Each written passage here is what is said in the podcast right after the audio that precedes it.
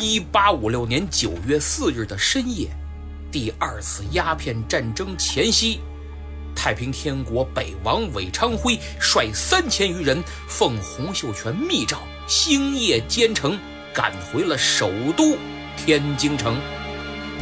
到了南门，陈玉成的叔叔陈成荣早已接应多时。他打开天津的南门，韦昌辉领着人马蜂拥而入，快马加鞭，直趋东王杨秀清的府邸。眼看还有几百米就到了，韦昌辉勒住缰绳，吁，传令，全部下马。是，全部下马。韦昌辉命每百余人组成一队。这些人可就分成了几十队，然后他亲自率领一队，悄悄奔向东王府。到了门口，守卫的一看，哟，这不北王吗？您这是奉天王命，有紧急军情要与东王商议。说着话，韦昌辉伸手掏出了天王府出班的令牌，这谁敢拦呢？赶快打开府门。韦昌辉大踏步往里走，忽听后面咔嚓噗，刚刚那名守卫已然人头落地，其他人还没反应过来怎么回事呢，脑袋也全搬家了。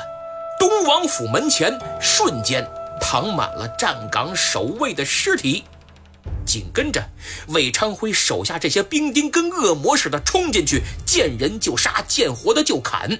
全府上下嗷嗷喊叫，血红一片。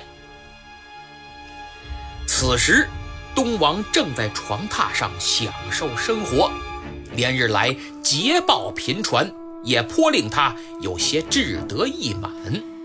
嗯，外头怎么了？谁呀？这么乱！来人，张灯！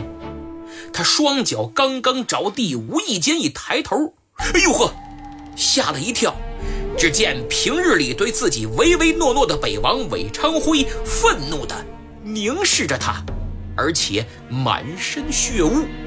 杨秀清刚想质问他意欲何为，就觉得脖子一凉，立刻失去了知觉。韦昌辉揪住东王的发髻，将这颗血淋淋的人头提于手中，这就是著名的。天津事变。